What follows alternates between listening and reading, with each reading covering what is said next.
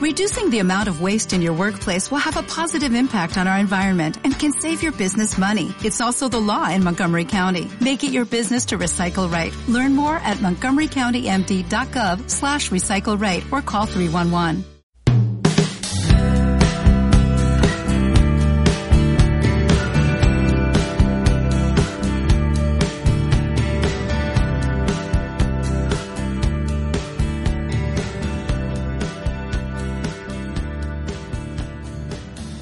Saludable, un programa de Radius.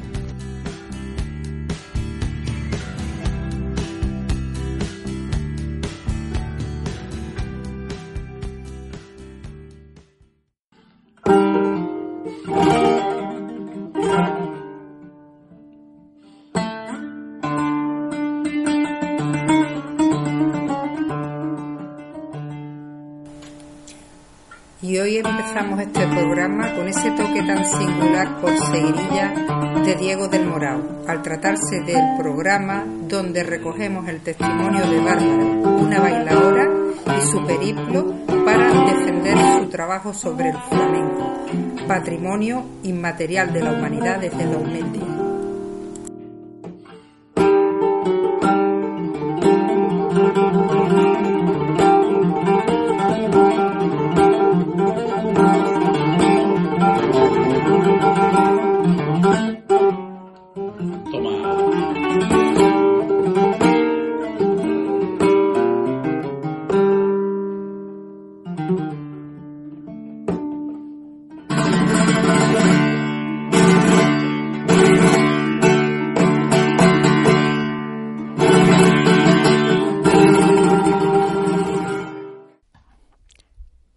¿Tienen problemas de conciliación los estudiantes?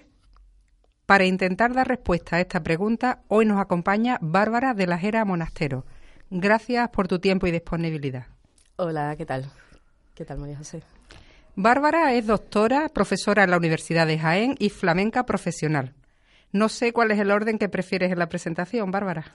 Bueno, yo fui eh, bailadora profesional y tuve una lesión, tuve que dejar el baile y a partir de ahí pues ya estudié pedagogía porque quería una carrera que donde pudiera yo continuar bailando aunque no pudiera y pedagogía es lo que me lo ha permitido. Luego ya me enteré de lo que existía el doctorado, lo que era una tesis doctoral, porque vas poquito a poco descubriendo todo ese mundo.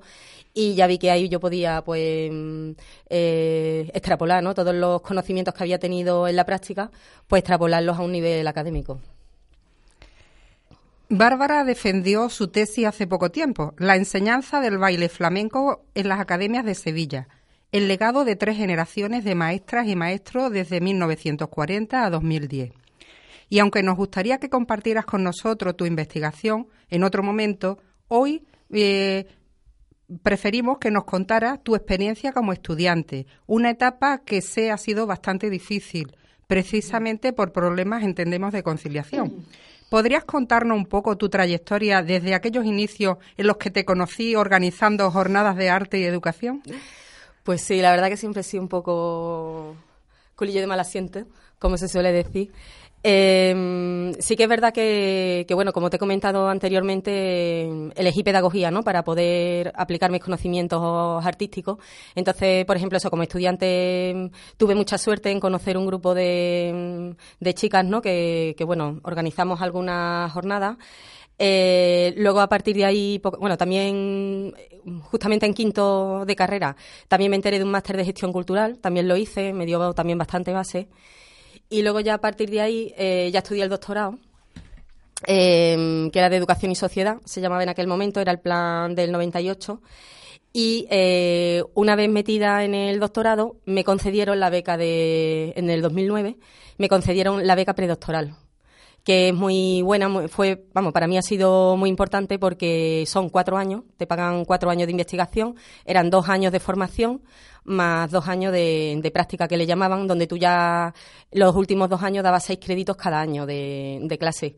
Y la verdad que te da mucha base para todo y aparte, bueno, te pagan una nómina, tienes posibilidad de pues, ir a hacer estancias en el extranjero. Entonces está muy bien. La verdad que fue una beca mm, muy bien, vamos, me, fue muy positivo. Y respecto a la, al trabajo de, de tesina, ¿podrías comentarnos algo?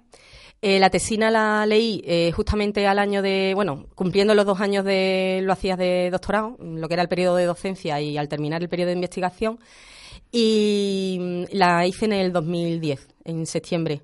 Y ya a partir de ahí, una vez que ya terminé, digamos, mm, sobre todo estuvo planteada en la parte teórica de para la tesis, porque había muy, muy poco, entonces lo planteamos de esa manera. Y a partir de ahí ya, a partir de septiembre de 2010, pues ya inicié el, el periplo de, la tesis. Bueno, yo creo que ya has explicado un poquito lo que, en qué consistía la beca predoctoral en cuanto a lo económico y demás. Pero respecto al periodo de concesión, ¿podrías explicarnos un poquito más en profundidad en qué consistía? De hecho, tenemos entendido que tuviste que, que solicitar una prórroga. ¿Podrías explicarnos qué mecanismo utilizaste para conseguirla y cuáles fueron los motivos que alegaste en la solicitud? Sí, eso fue porque, bueno, en un momento de mi vida a mi hermana le diagnostican trastorno de la personalidad. Sí, esta beca consiste en cuatro años, como te he comentado antes, ¿no? Pero sí que es verdad que, bueno, hubo en mi familia, hubo un caso, en concreto mi hermana, le diagnosticaron trastorno de la personalidad. Y bueno, aquí digamos el problema grave era también que ella eh, estaba a cargo de un menor de edad entonces, bueno, fueron unos años muy, muy difíciles y, claro, conllevó a que toda la familia tuvimos que volcarnos muchísimo en, esta situación, ¿no? Entonces, mm, además por mi parte, pues bueno, fue una entrega bastante, bastante fuerte porque, entre comillas, era como la que tenía más tiempo libre, que no es tan así, pero bueno, mm, la familia llegó un momento, eres el becario y, lo entienden como, como eso, ¿no? Entonces, bueno, es tu hermana, por supuesto, te entrega pero claro, ¿qué ocurre? Que, bueno, la situación llega a ser tan desbordante que yo ya me veo que terminan mis cuatro años, tengo que pedir, eh, o sea, legalmente la beca predoctoral te permite dos prórrogas de seis meses. Claro, mm, mm, las pedí, me las concedieron, pero claro, llegó un momento que seguía viendo que no, no terminaba con mi plazo. Entonces fui a hablar con Amparo Flores, eh, que ella es jefa del servicio del área de investigación Mm, me ha atendido siempre muy amable, la verdad que mm, aprovecho desde aquí para darle las gracias. Y ella lo que me planteó era que pidiera una tercera prórroga, pero que dejara constancia de que, bueno, mm, que no tuviera tiempo. O sea, como que yo tenía una situación grave, que lo dejara, dejara constancia, y que, que ellos como que no me iban a exigir, digamos, la entrega de la tesis, pues en un año, en dos años. Dice, tú tarda lo que tú necesites. Entonces, por esa parte de la beca, pues me sentí respaldada. Ahí me sentí entendida y, y respaldada. Pero es eso, la, última prórroga era como indefinida, digamos, a nivel de tiempo. Eh, podemos entender que más allá de la situación de tu hermana, aunque teórica y legalmente no tenías responsabilidades familiares, mm. sin embargo en la práctica sí las asumiste. Totalmente. ¿Cómo afectaba al desarrollo de tu actividad formativa e investigadora? Pues te afecta mucho, mm, sobre todo en lo anímico. Porque, claro, la investigación Es una actividad, pues mira, como te he comentado anteriormente, mm, como era la becaria de la familia, pues no trabajaba, no, entre comillas, ¿no? No tienes un... Trabajar me refiero a que la gente piensa que si no trabajas, por ejemplo, de 8 a 3 de la tarde, mm, pues es como si tú no trabajaras, ¿no? Entonces, claro, pues había que hacer algo, ir a casa de mi hermana, ayudarle a algo, pues te ibas una semana, que tal. Entonces, poco a poco, a ver, al principio no te das cuenta, ¿no? Porque tú te entregas y punto.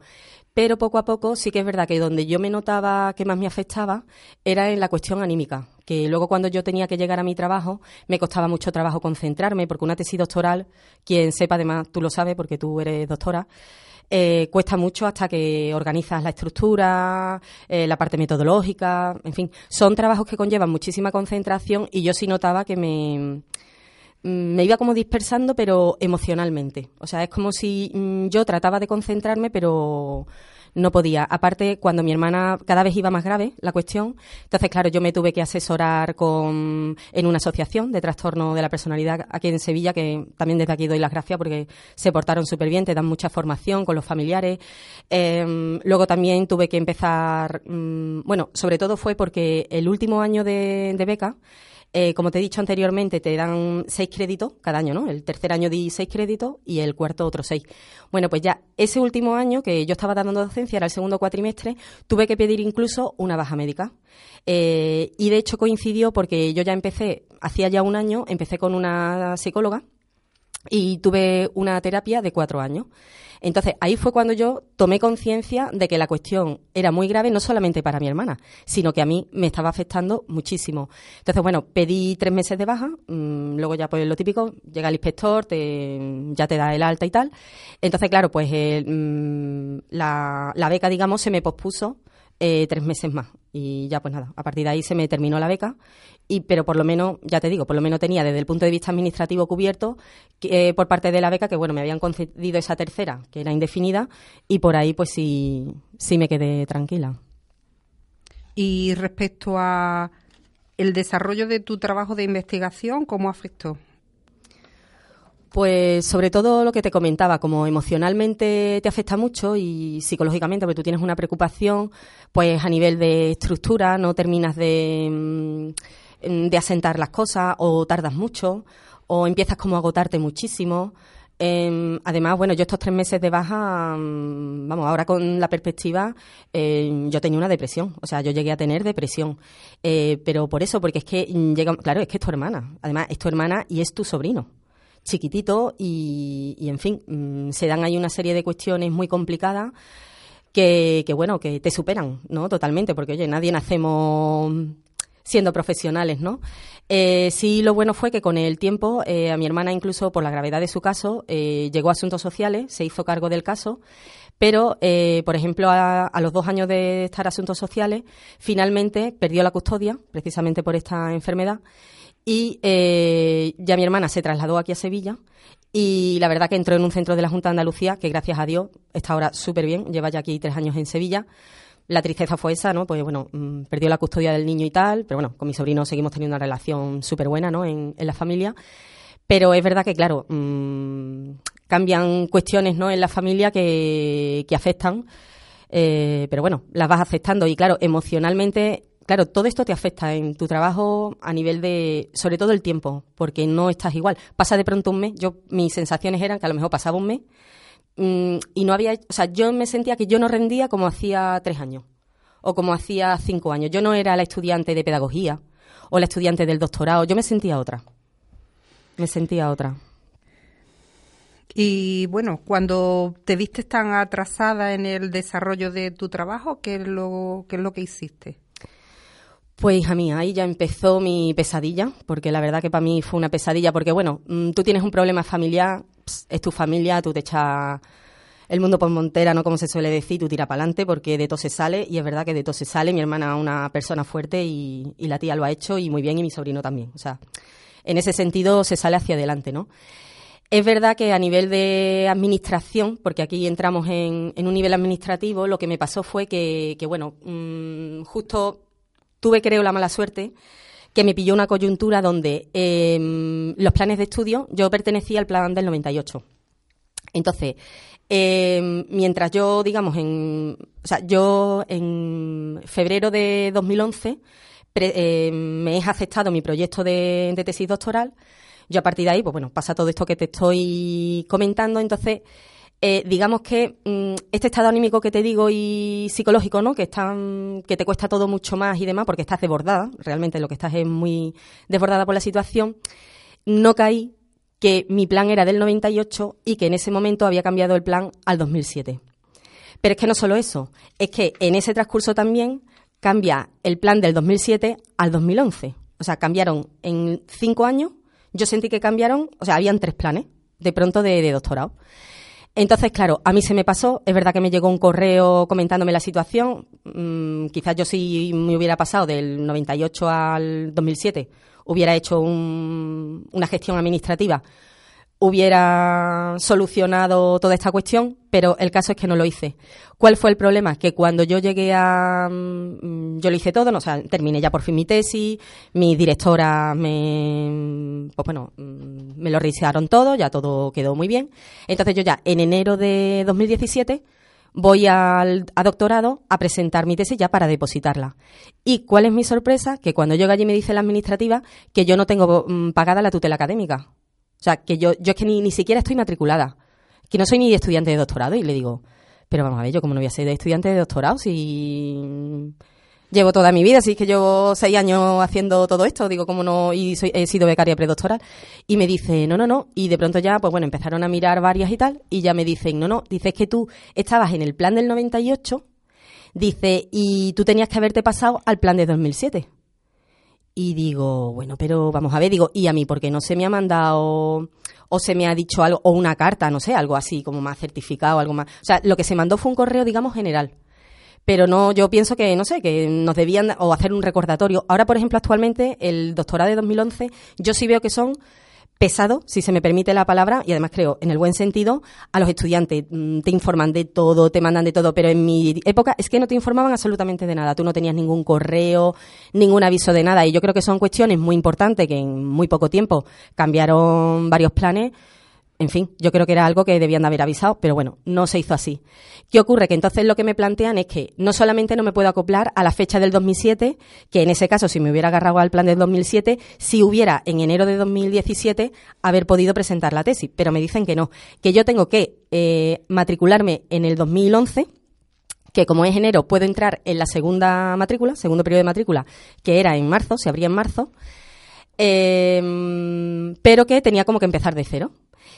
Entonces, bueno, ahí en un momento dado yo me harté de llorar, vamos, aquello fue un drama para mí en ese momento pues tremendo, un shock, pero bueno, mm, en ese momento dije, bueno, pues ya está, me matriculo, yo imaginaba, yo inocente de mí, yo me imaginaba que era que yo sencillamente tenía que matricularme, que yo para, una vez que yo ya me matriculara, ya podría depositar la tesis, o sea que yo ya decía, bueno, pues para junio estoy ya leyendo, yo estaba tranquila.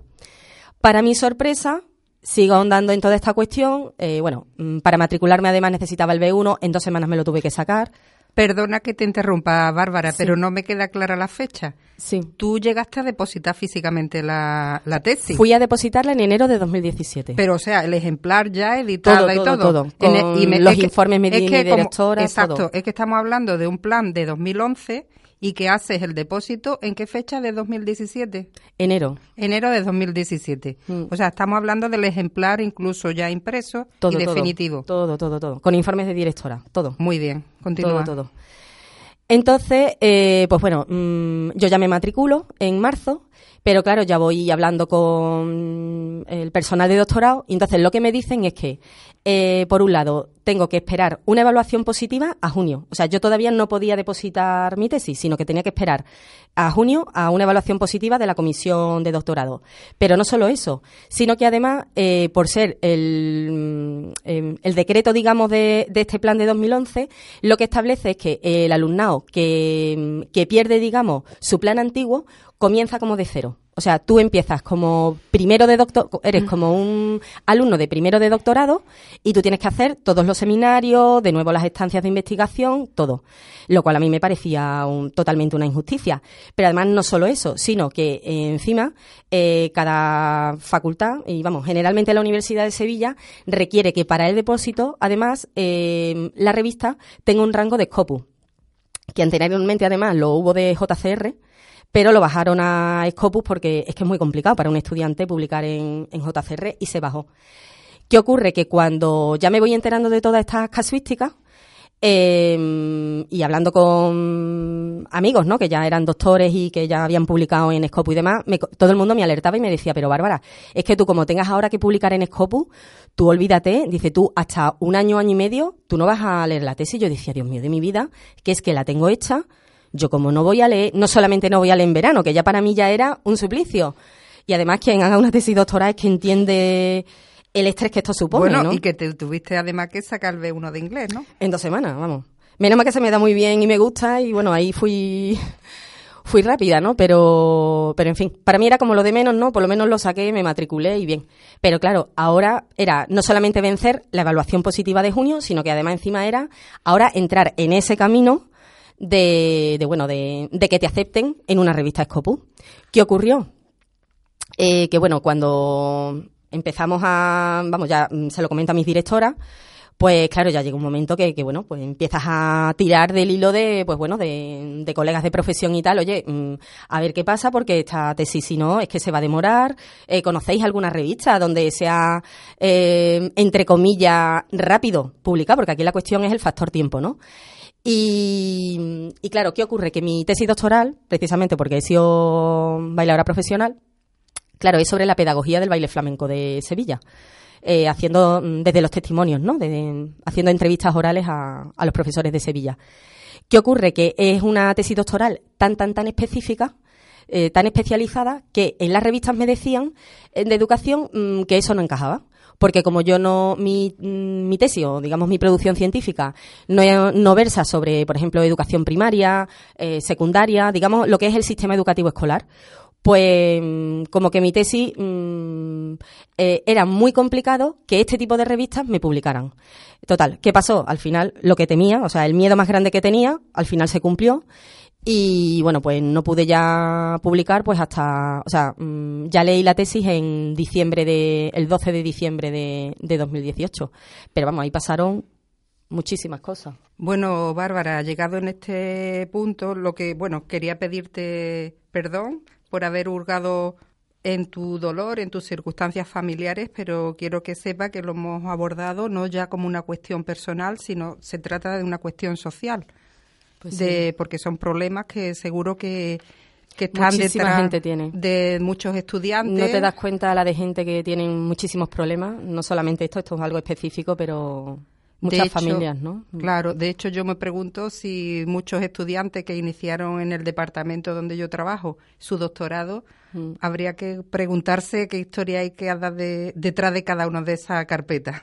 ¿Eh? Según el Real Decreto 1791 de 2010, se establece para el alumnado el derecho a una atención y diseño de las actividades académicas que faciliten la conciliación de los estudios con la vida laboral y familiar pero en la práctica, según algunos estudios, no, hay, no existen regulaciones más concretas que garanticen su cumplimiento. De hecho, parece desprenderse que es así según el testimonio que tú nos manifiestas.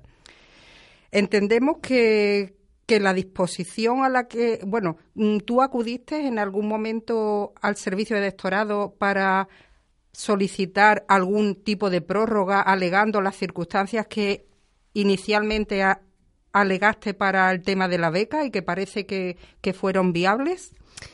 Pues mira, sí, fui a doctorado en un principio. Em, yo cuando leí la normativa de 2011 y vi eso, que era de pronto te aplicaban una tabula rasa, ¿no? Que tú empezabas de cero y tenías que hacer absolutamente todo. Entonces, mm, yo como lo veía injusto, porque, hombre, mm, yo tengo ya un bagaje, actualmente estoy trabajando en la Universidad de Jaén, llevo cinco años de docencia prácticamente, con mi tesis terminada, pues hombre, yo tengo unas competencias que, mm, con todo mi respeto y no lo tiene un alumno de doctorado. Yo no lo tenía en primero, vamos, para nada lo que sea ahora. Yo ahora me siento con mucha más competencia porque, lógicamente, la experiencia es un, es un rango, ¿no? Es un valor. Entonces, bueno, yo con esta, con este razonamiento fui a, mm, al jefe, ¿no? De, servicio de, de doctorado y pues bueno, me comenta que, este plan nuevo, el de 2011, pues que no hay, digamos, ninguna excepción, sino que eh, son las comisiones académicas de cada facultad las que ponen las condiciones a la hora de, eh, de las, las actividades o las competencias que tiene que desarrollar cada estudiante de doctorado. Y en este caso, como además habían tantísimos casos, porque han habido varios años donde muchísima gente tenía muchos problemas como yo, incluso gente hasta del 85, del plan incluso anterior al mío. Entonces, claro, mm, cuando yo efectivamente, bueno, me daba ese razonamiento, yo, a ver, yo en un, también quiero dejarlo muy claro, ¿no? Em, yo, a ver, yo desde un primer momento, eh, aparte de que es una situación muy dolorosa la mía, yo nunca he querido ir de víctima ni de, a ver, que a mí nadie ni me regalara nada ni nada, ¿no? Entonces, yo es verdad que en un principio mm, yo argumentaba cuestiones que me parecían de peso, que caían por su propio peso, como estas que te acabo de comentar, entonces, cuando yo veía que no había de dónde tirar, pues bueno, ya pasaba al plan B. Y entonces mm, ya hablaba de mi caso específico. Mire usted, es que me ha pasado esto, ta, ta, ta, ta, ta, ta ya relataba, digamos, mi historia. Y eh, entonces, aún así, me decían que, que no, que no habían, o por lo menos a mí me hablaban, ¿eh? desde doctorado, y fui dos veces, ¿eh? fui dos veces, y me comentaban que no, que no, que el nuevo plan 2011 no permitía, no había lugar, que ya se había dado en su momento un periodo y que como ese periodo ya se me había pasado, que no podía.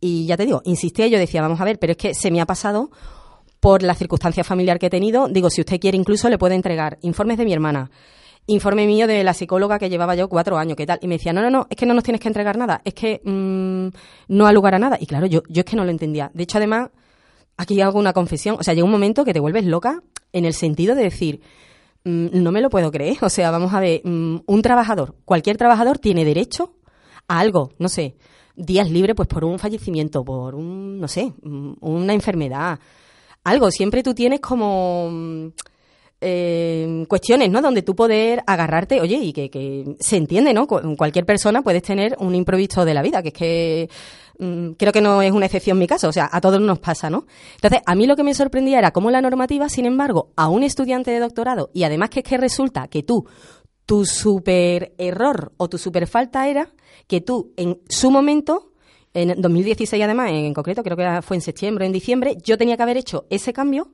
y no lo hice. Entonces, bueno, la verdad que me parecía muy injusto. Además, a todo esto, bueno, claro, mm, si yo a lo mejor incluso iba a hablar esta cuestión, si hablaba de mi tema, pues claro, también me emocionaba. O sea, que son cuestiones que a mí no me han sido fáciles. Eh, ya lo hablaba en, en, última instancia, pero bueno, veía que no. Aún así, sí me aconsejaban, bueno, ve a tu facultad, pregunta allí concretamente qué, qué opción te dan. Me decían lo mismo que no había lugar, que la normativa estaba como estaba y que, y que no podía ser. Entonces, bueno, dentro de la desesperación mm, sigues mm, hurgando y tal. Entonces, sí fui a... Mm, bueno, antes de, ir a ver a, Yolanda Díaz, que además también quiero darle las gracias a ella, eh, fui también a la unidad de igualdad. También allí mi caso lo estuvieron viendo como dos semanas, muy bien, me atendieron muy, muy bien, pero me concluían lo mismo que doctorado y que en mi facultad que, el decreto, que estaba así, que estaba cerrado y que eso no había lugar, que ya se dio como una oportunidad y no había excepciones.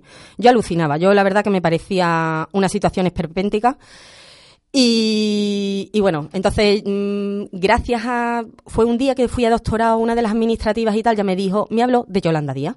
Y ya me dijo, mira, mm, tú lo que necesitarás será alguna normativa. Dice, entonces necesitas hablar con alguien que sea especialista en normativa. Porque claro, yo mi desesperación era, que, es que claro, yo ya aludía a eso. Yo decía, mm, pero vamos a ver, como un trabajador tiene derecho y yo como estudiante no tengo derecho. Digo, es que no me lo puedo creer, por favor. Digo, es que algo tendrá que haber. Total, que entonces esta señora pues me dijo, habla con Yolanda Liga, que es una persona mm, especialista, o sea, sabe mucho de normativa y tal.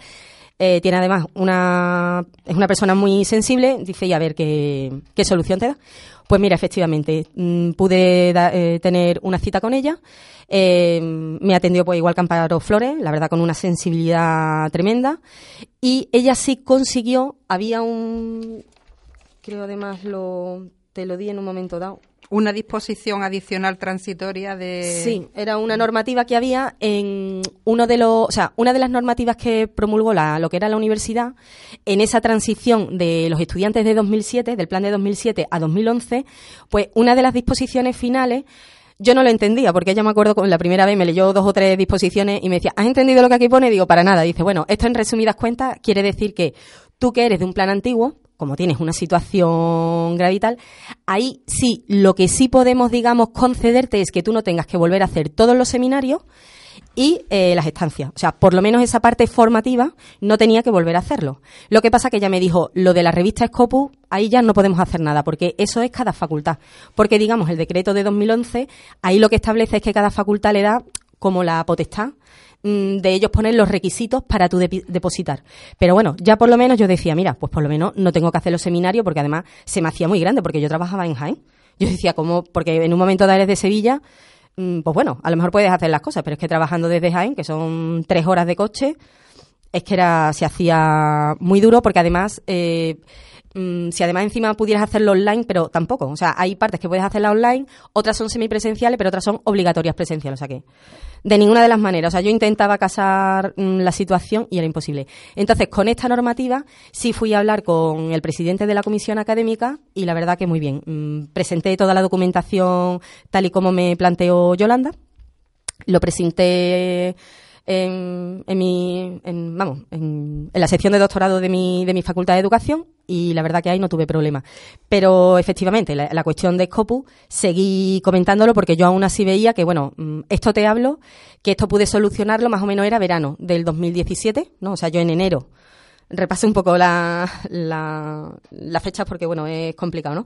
En enero fue cuando, de 2017 fue cuando quise presentar la tesis, en marzo consigo volver a matricularme de 2011, por junio o así consigo solucionar todo esto, o noviembre, no me acuerdo bien, pero aún así yo veía que mm, yo ya incluso ya había, por lo menos en dos revistas, me parece, sí había, lo había presentado, pero mm, veía que era imposible. Y veía que seguía con, que vamos, que aquello me iba a llevar tiempo. De hecho, hasta tal punto fue ya mi desesperación que, bueno, me he llegado incluso a plantear buscarme un abogado para, para hacer todo esto porque, claro, aquí pasa una cuestión. yo estoy en la universidad, mm, yo soy bailarina, ¿no? Eh, aparte soy andaluza por convicción. O sea, eso lo reconozco y, vamos, lo defiendo donde vaya.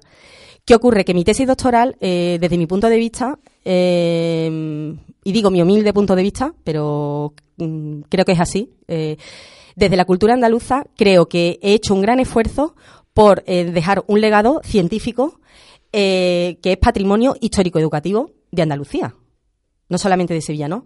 Entonces, yo también puse en valor, y se lo dije a quien se lo tuve que decir, que era muy importante que Andalucía se apuntara el tanto de una tesis doctoral que era original a nivel internacional, no solamente en el plano nacional, a nivel internacional. Y es muy importante porque todos sabemos que el flamenco, mm, gracias a Dios, pues bueno, está considerado mm, una de las grandes, de los grandes géneros musicales y dancísticos del mundo. Eh, y además en el 2010 tuvo mm, la mención ¿no? como Patrimonio Inmaterial de la Humanidad por la UNESCO. Y bueno, me parecía muy, muy importante. Entonces, Tal fue mi desesperación que incluso yo me he llegado a plantear, eh, de hecho desde Jaén, la verdad que también hay muy buenos profesionales y me acompañaron muy bien en todo mi proceso. Claro, muchos me animaban a decirme, Bárbara, ¿por qué no traslada la matrícula de Jaén a, perdón, de Sevilla a Jaén? Oye, y acabas con esta pesadilla, porque eso es que de verdad yo creo que la gente que, mm, que hace tesis doctorales, mm, vamos, es que entiende, entiende mm, este, toda esta, este camino, ¿no? Tan, tan enrevesado. Entonces, al final, llegó un momento que yo me di de tiempo hasta junio de, 2018. Yo me dije, si en junio o julio, ponle septiembre, yo no recibo de ninguna revista ninguna aceptación, yo ya paso la matrícula a Jaén. Y a mí la verdad que me dolía muchísimo, porque yo decía, vamos a ver, es una, una tesis tan específica de Sevilla, pues me daba mucha lástima que Sevilla no... O sea, que un decreto, o sea, por un plan nuevo de doctorado, se anteponga, ¿no? Esa nueva normativa que, mm, digamos, la, mm, la, ha implantado el ministerio, porque todo el mundo lo que me alegaba es que era algo nacional. Entonces, ellos no podían hacer ninguna excepción porque era una normativa nacional. Y yo decía, ¿y cómo no hay normativas excepcionales? O sea, no sé, a mí todo esto me parecía muy raro. Y de hecho, cuando ya por fin mm, eh, mm, ya me la aceptaron por junio, julio, ya por fin me la aceptó una revista. Total, yo llamé enseguida a Cristina, mm, la administrativa de doctorado. Fui, vamos, yo creo que ha sido la visita a un administrativo más feliz de mi vida, porque fui, imprimí mi carta de aceptación a ella. Bueno, pues fíjate cómo son las cosas, que cuando llegué, ella me dijo, me dijo Cristina, que también un administrativo fantástica. Tengo que decir, me llegó a decir, pues fíjate que justo eh, hace, pues hacía una semana o un mes, que habían tenido que añadir tres revistas que no eran Scopus, porque es que se iban 25 eh, doctorando de Sevilla, que iban a trasladar las matrículas. Y le dije, no, no, es que yo, a mí, yo no te entrego esto ahora. O sea, yo llegué a septiembre y yo no tengo una aceptación de ninguna revista y yo hubiera sido el número 26. Te lo garantizo. Es que yo me hubiera tenido que ir. Digo, hombre, es que vamos a ver, digo, lo que no puede hacer es, o sea, lo que a mí me sorprende vamos, y ya te lo comento a ti, a mí lo que me sorprende es mm, cómo una facultad no tiene potestad para defender algo que es tu patrimonio. No sé si me explico. O sea, una tesis como la mía, hombre, yo creo que hay que defenderlo. Digo yo, porque es patrimonio nuestro. Entonces, yo creo que la investigación, la producción científica, tiene que estar por encima de una normativa. O sea, creo que deben de haber baremos, ¿no? Mm, prioridades. Y aquí en mi caso, mm, pues no he visto ninguna. Al final, bueno, menos mal, en junio ya me llegó la carta y todo ha ido bien, digamos, pero podía haber sido otra realidad si no hubiese tenido yo. Y encima tuve paciencia, porque mucha gente me lo comentaba, ¿para qué tienes tanta paciencia? Pues pasa hasta la vida fácil, ¿no? O sea, pasa lo de Sevilla a Jaén. Pero bueno, hay que aguantar y. Bueno, porque quiero mi tierra, porque es que es así, al final es eso. Bárbara, lo cierto es que hay un Real Decreto de 2010 donde se establece para el alumnado el derecho a una atención y diseño de actividades que faciliten la conciliación con la vida laboral y familiar. Entonces, no sé hasta qué, este, hasta qué punto eh, se ha aplicado esta, legislación mm. y incluso, es más, podemos entender que entra en conflicto con la normativa y esa disposición adicional que te han aplicado porque realmente no es que te hayan aplicado un derecho a compatibilizar, sino mm. lo que han hecho es simirte de, de bueno, de tener que repetir todo el doctorado completo. Pero bueno, llegado a este punto, lo único que tenemos que hacer es felicitarte Gracias. ¿Eh? Y bueno, ya nos ha contado cómo se ha resuelto todo, todo el proceso y mis felicitaciones, Bárbara, por haber podido llegar hasta aquí. Muchas gracias. Muchas gracias por compartir tus experiencias llenas de, dolor, pero también... Pero coraje, ¿eh? coraje. Eso iba a decir, llena de fuerza hasta mm. conseguir tu propósito, además con cum laude. Cum laude mm. por tu tesis, por mm. ti, ejemplo de perseverancia y vocación. Muchas gracias. Bueno, y ahora doble felicidades porque nos acabamos de enterar de que va a ser madre. Sí, sí, sí. ¿Eh? Entonces, eh, toda esta historia eh, la había supuesto renunciar a la maternidad, que pues también es importante resaltarlo. Yo no pues quería ni, ni siquiera ni siquiera preguntarle porque es doloroso, pero de camino aquí me ha dado la feliz noticia. Mm. Muchas felicidades, Bárbara. Pues Muchas gracias y perdona por haberte hecho pasar un ratito regular. Si me permites también, a mí yo también te conozco de hace muchos años y bueno, te quiero también dar la enhorabuena de este espacio que das a muchísima gente. Yo soy un caso en concreto, pero me consta que hacen una labor tremenda y ojalá la universidad pues confíe en tu proyecto y te dé muchos años de, programa porque haces una labor social mm, desde el conocimiento muy importante. Muchas gracias a ti también, de verdad. Gracias. Gracias. Esto no estaba previsto, ¿eh? 好嘞。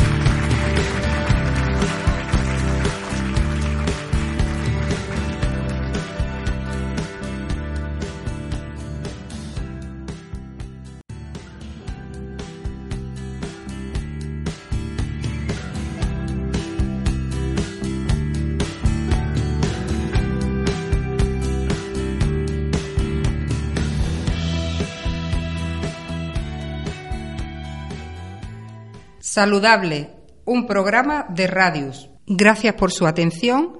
Esperamos haya sido de su interés y le ha acompañado durante este programa María José Álvarez Oribe, miembro del Grupo de Investigación Educación de Personas Adultas y Desarrollo de la Universidad de Sevilla. Gracias.